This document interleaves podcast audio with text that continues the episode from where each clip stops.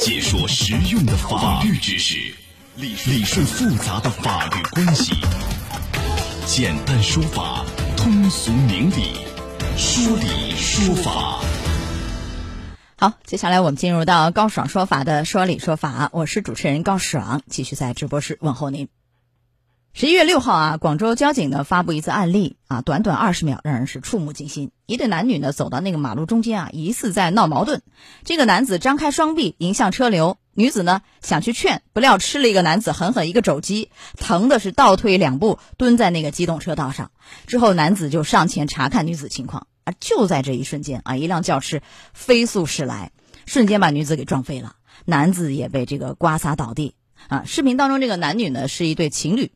两人吵架以后走到马路中间，导致悲剧的发生。那么这个事儿到底是谁的责任？担什么样的法律责任？仅仅是民事赔偿吗？啊，今天我们来讲一讲。邀请到的嘉宾是江苏当代国安律师事务所贾小建律师。贾律师您好，你好，主持人好，欢迎您做客节目。啊，这个让人心痛的交通事故发生在今年的四月十五号，但是案件呢是十一月六号广州交警啊披露的。那么这个视频当中，这个男女呢是情人关系。啊，都是这个在技校读书的学生。那么这个肇事司机很快就发现异常，于是立刻就停车查看，发现女子伤得很重，立马就报了警，送医抢救。但是很遗憾，没能挽回女子的生命。啊，这个男子得知以后是几乎崩溃。那事后呢，交警就按照这个程序啊，对肇事司机和情侣当中这个男子做了一个抽血检验，两个人呢均未饮酒。后来又经过这个检测机构检测，事发时呢发现这个司机也没有超速行为。后来，这个交警就认定，男子呢是导致这个事故发生的主要原因，负事故的主要责任，而这个肇事司机呢负次要责任。哎，但是这个男子后来因为涉嫌了交通肇事罪，已经被依法批准逮捕。为什么会涉嫌交通肇事罪？您分析一下。关于交通肇事罪呢，法律规定是这样的，就是指违反道路交通管理法规，呃，致使发生交通事故致人重伤、死亡或者重大财产损失的，这个就构成交通肇事罪。那么本案当中来讲的话，这个情侣，这个男方呢，因为与这个这个女方，嗯，发生了矛盾，所以说呢，他就是在道路上拦截车辆，导致这个交通事故的发生。这个事故的后果是导致这个女方啊，因为重伤救治以后这个死亡。所以从这个法律的角度来讲的话，他是构成了这个交通肇事罪的，因为警方认定他承担事故的主要责任。我记得是什么，在交通事故里负主要责任或全部责任，造成一人死亡或三人重伤的。对对吧？这个就是交通肇事罪的一个一个构成要件了，一个认定标准了。他符合这一条，所以这个男子在马路当中和女友吵架，这个男子最后构成的是这个交通肇事罪。交通肇事罪判几年？一般的情况下三年以下，情节严重的，像这个本案的情况的话，就可能造成那个造成一人死亡的，应该在三到七年之间来量刑。那最高就七年是吧？有没有逃逸？如果说肇事逃逸致人死亡的，应该在七年以上量刑。没有逃逸，所以就是七年，是吧？最高对，是的。好，那么这个肇事司机，你看啊，是负次要责任。交警呢，只是对他警告啊，然后做安全教育就完事儿了，就是刑事问题是完全不担。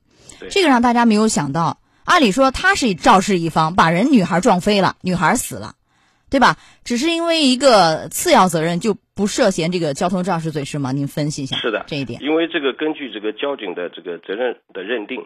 肇事司机他是承担了一个次要责任，那么所以说从刑法的角度他是不构成犯罪的，但是呢，他不构成犯罪，呃，并不代表他可以免除他的这个民事的赔偿责任。根据法律规定，承担相应的民事赔偿责任。那您像这样的案件里，这个民事赔偿到底是怎么赔？因为他的这个男友，女孩男友是主要责任，涉嫌交通肇事罪，肯定是要承担这个民事赔偿。对。而肇事一方这个驾驶员是次要责任。也是要承担民事赔偿。那么这个民事赔偿是按照主和次这个责任比例吗？怎么去赔？一般的情况下，嗯，如果说都是双方都是机动车的话，那么主次责任通常就是三七这样一个比例。那么因为这个对方是一个行人，机动车和行人之间发生的这么交通事故，那么法院在理清这个事故的这个原因的基础上呢，他会酌定由这个车辆一方可能也都会承担百分之十到二十，也是也就是说本案有可能会在四六。这样一个比例上来确定双方的赔偿责任。四六开就是这个，她的男友女孩男友是六，肇事司机是四，是按照这个比例去承担所有的产生的这个民事赔偿啊。对，是。好，但是你看啊，为什么在这样案件里是一个交通肇事罪？有一个相似案件，南京的陆河，啊，陆河法院审理一起很相似的，他呢是怎么回事？就二零一六年七月三号晚上，小林在马路中间啊被一辆机动车撞倒了。警方认定呢，这不是一个交通肇事案，因为当天晚上和小林在马路中间发生争吵的他这个男友张某，最后法院认为这个张某涉嫌是过失致人死亡罪，他是以这样的一个罪名坐到了被告席上，而法院也是这么判的，和这个很相似啊，也是情侣马路中间吵架，为什么这样的案件是过失致人死亡？而过失致人死亡，按理说。量刑可能要更重吧？您分析一下原因。这个案件本身那个案情不是很了解，本案定这个交通肇事罪的话，应该讲比过失致人死亡呢更更准确，这个定性更准确一点。嗯，我们不知道陆河这个案件是因为什么样的具体案情，具体案情不了解。对，但是您能不能也讲讲为什么相似的案件有的也可能会涉嫌这个过失致人死亡？哪一些情况下？就不是一个，比如交通肇事罪，而涉嫌的是过失致人死亡罪了。这个有没有一些法理上的分析？您再讲讲啊。呃，这个主要从他犯罪的手段。你比如本案当中，他就是因为他的行为导致了交通事故的发生，那进而导致这个女方死亡。那么从犯罪手段的特殊性来讲的话，那么应该定他交通肇事。那一般的这个过失，我们认为呢，没有这个特殊的手段，就是个普通的，比如说因为在日常生活当中，因为没有尽到注意的这样一个义务，导致。第三人因为他的行为受伤或者死亡，那这种情况下呢，过失致人重伤或者是死亡，那这这种过失犯罪，我们可以以这个过失致人死亡来来来定他罪，可能就比较恰当一点。但是相同的是，都是在马路中间吵架，是吧？都是没有在意有过失啊，甚至是有放任，认为说车肯定不撞我们，车不敢撞我们，是吧？有这样的想法和心态。那么这个就是在哪一个点上，他的过失、他的放任，就可能最后构成的是过失致人死亡，而不仅仅是一个交通肇事的问题。那这个要看这个女方的死亡跟这个交通事故，它的这个结合的这个是不是很紧密一点？就是说导致他死亡是直接是因为他的这个事故发生的，还是他这个本人？就是我现在就不了解这个就是六合这个案情，他的具体案情到底是他这个女方是因为什么原因死亡，跟这个交通事故之间的因果关系。它的这个密切程度有关联性有多有多大？那就是说，如果和交通肇事关联更紧密，可能涉嫌的是交通肇事罪。对。而如果是不是那么紧密，有可能就是以过失致人死亡，是这个是可能性要大一些，是吧？对对对，是的。那么过失致人死亡量刑有多大呀？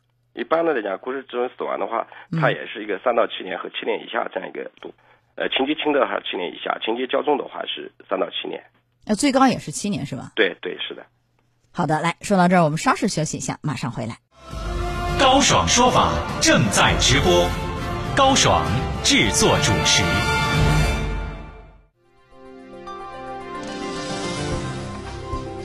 情侣深夜马路中央吵架，女孩被撞身亡。高爽说法继续为你讲述。啊，近些年来，类似案件发生不止这一起啊。我们来数一数，你比如说有公开报道的，今年三月的一个雨天啊，这个珠海呢，一对小情侣在那个九州大道上推搡吵架，结果这个女孩被车辆给撞飞了。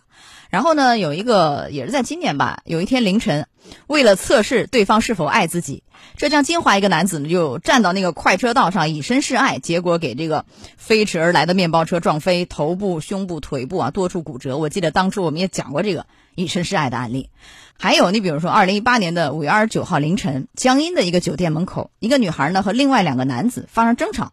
这个女子不知不觉当中就退到了马路中间，结果被一辆车给撞飞，最终呢抢救无效死亡等等，很多血的教训啊，告诉我们遇到任何事儿都不能拿自己和他人生命去发泄情绪，去赌啊，这个害人害己。您在这个栏目最后给一点法律提示。我认为呢，就是说我们行人或者机动车参与交通的活动的过程当中，要能够遵守法律法规，尤其是行人在处理个人之间有一些矛盾的情况下，不能够。置自己或者他人的这个生命或者财产于不顾。如果说能够理性的、呃客观的来处理问题，这种情况应该是能得到遏制或者避免。对他这种心态呢，他会认为什么呢？一个是你司机你不敢撞我，对对吧？这样你你不敢撞我，确实司机不敢主动撞你，但有的时候看不见，等他看见了，刹车就来不及，因为在主干道上、飞速快车道上，对不对？这个是很可怕的啊！千万不要以这种赌的心态去面对这样的所谓的争吵问题。你比如说本案来讲，如果司机的话，他尽的谨慎的注意力有有可能能避免。但是说实话，这个交通这个有的车辆流车速比较快的情况，有的时候他发现了，他未必能够避免。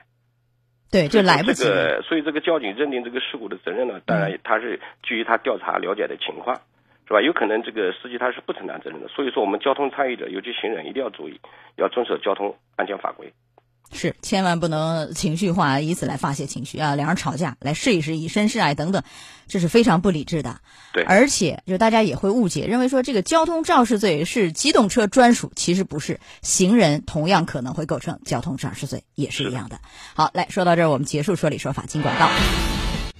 高爽说法节目收听时间：首播 FM 九十三点七，江苏新闻广播十五点十分到十六点；复播 AM 七零二。江苏新闻综合广播二十三点到二十四点，想咨询法律问题和主持人高爽互动，请下载大蓝鲸 APP 到高爽的朋友圈、节目微信公众号“高爽说法”。